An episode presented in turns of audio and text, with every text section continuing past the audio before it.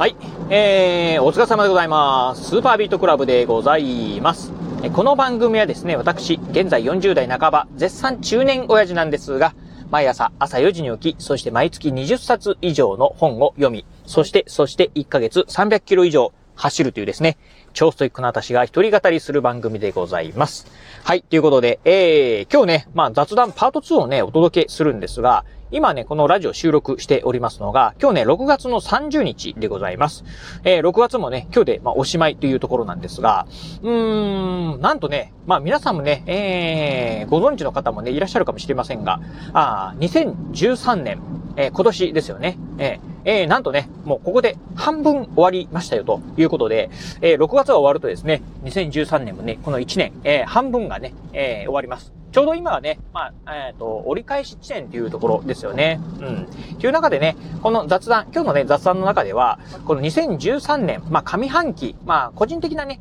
まあ、出来事っていうところをね、お話ししてみたいと思います。はい。ということで、まあね、うん、2013年もね、気づけばもう半年終わってるところで、まあ、人によってはね、まあ、まだ半年かっていう方もね、いらっしゃるかもしれませんが、えー、個人的にはね、え、もう半年、もう今年もね、えー、半分終わったのっていうね、感覚でございます。まあ、個人的にはですね、うーん、まあ、勉強に明け暮れた半年間かなというふうにね、思っておりまして、まあ、早速ね、まあ、この、えー、2013年上半期のね、まあ、あ個人的なね、えー、まあ、トピックスっていうね、お話をするとですね、ですねやっぱり私にとってね、一番このね、2013年上半期、まあ一番大きな、まあ出来事っていうかね、まあ、まあ一番印象に残ってることとしてはですね、まあ勉強かなっていうふうに思っております。えー、まあね、あの、このラジオでもね、何度もお伝えしてます通り、まあ今ね、行政書士のね、資格取得に向けてですね、日夜コツコツコツコツ、えー、コツコツコツコツね、勉強をね、続けているところなんですが、まあほんとね、あのー、本気入れてですね、勉強を始めたのはですね、この2013年の、えー、いつだったかな ?2 月、えー、1月末とか2月ぐらいからでございました。ということで、まあね、あのー、まあ、それまではね、あの、まあ、勉強はね、毎日してたんですが、まあ、とは言いながらね、私もいろいろやりたいことがあったんでね、まあ、まあいろんなことをやりながら、まあ、勉強もね、一緒にするっていうね、まあ、あまあ、なんですかね、えー、生活の中ね、ちょっと勉強をね、えー、取り入れるっていう程度だったんですが、うん、実際にね、行政書士のね、資格取得の勉強、えー、やってみたところ、これはちょっとね、えー、簡単には取れるもんじゃないなというふうにね、思ったんで、あまあね、えー、趣味の、まあ、例えば読書であったりとか、あとね、まあ、ブログ執筆なんかもね、ずっと続けてきたんですが、もう全部やめてですね、もう勉強にね、集中する、もう勉強にフルコミットするっていうね、え、え形で、まあ、勉強をね、えー、本格的にね、始めたのがですね、えー、今年の、えー、1月の末かね、2月ぐらいだったと思います。確か2月だったかな？あぐらいでございます。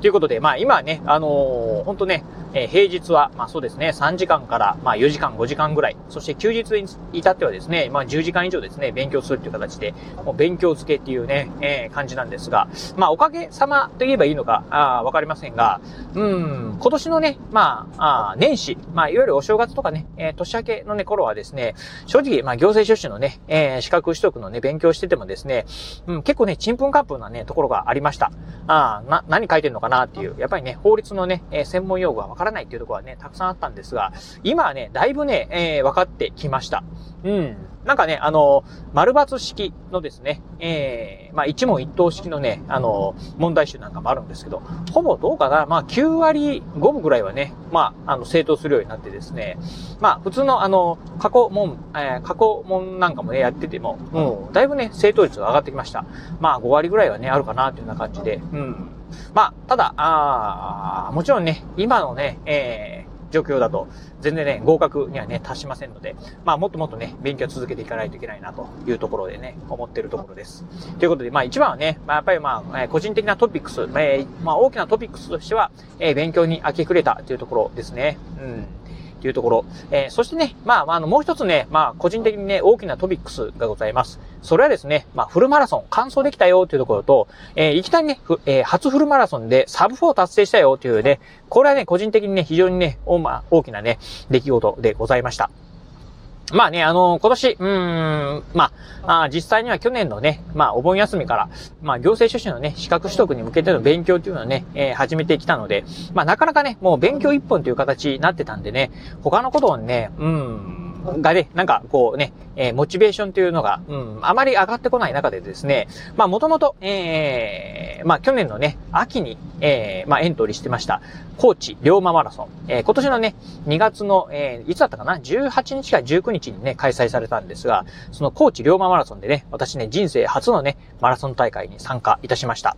うん、まあね、えっ、ー、と、地元のね、高知で開催される、えー、フルマラソン大会なんですが、うん、まあなんかあの、地元のね、友達なんかにもね、何か連絡、えー、してね、えー、参加するよなんてことはね、一言も言ってなかったんで、まあ完全一人、まあ、まあ、アウェイではないんですけど、うん、もう、あの、周りはね、誰もね、知り合いとかね、いない状況でね、えー、参加しました。まあ、コースはね、大体ね、このコースを走るんだなというのはね、事前にね、まあ、あ把握はしてたんですが、まあ、いかんせん、そのマラソン大会っていうものね、自体ね、初めて出るっていう形だったんで、まあ、なんか、あまあ、スタ、あの、なんていうんですかね、えー、どういう準備をすればいいのかとかですね、まあ、よく分かってない中でですね、参加したんですけど、うん、えー、なんとかですね、えー、完走することができました。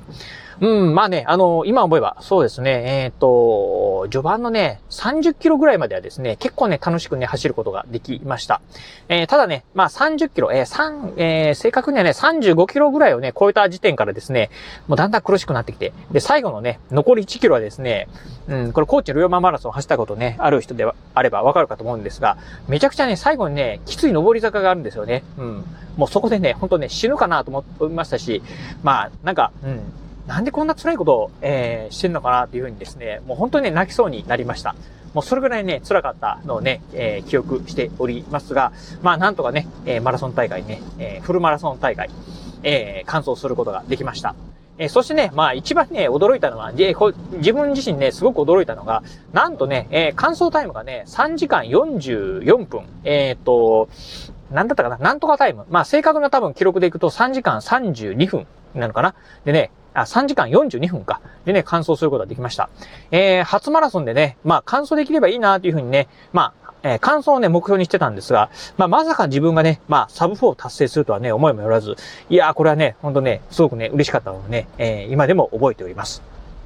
ただね、まあ私のあの家族、まあうちのね、えー、両親もしっかり、えー、うちのね、まあ相方とか子供たちもですね、まあサブ4を達成したよって言ってもですね、まあいかんせん、まあマラソン自体にね、興味がないんでね、何ですかそれっていうふうな、ね、感じでね、まあ冷たくね、あしらわれたものをね、えー、今もね、覚えているところでございます。まあ、あ来年のね、高知龍馬マラソンもね、出たいところではあるんですが、やっぱり今ね、ちょっとね、行政書士のね、えー、資格取得の、まあ勉強、まあ頑張ってるところありますんで、まあ高知龍馬マラソンのね、エントリーがいつ始まるかなというところにもよるんですが、うん、うん。まあ、場合によってはね、まあ、えー、どうかな参加できるか参加できないかなというところでございます。まあ、ちなみにね、私が住む、まあ、岡山県。まあ、有名なね、マラソン大会としては、あのー、岡山マラソンっていうのがあるんですが、実はね、この岡山マラソン、えー、私がね、えー、これから目指している行政書士のね、資格、えー、このね、えー、行政書士試験ですね、の日と岡山マラソンの日がね、同じ日なんですよね。うん、ということで、残念ながらね、岡山マラソン出れないっていうところで、うん、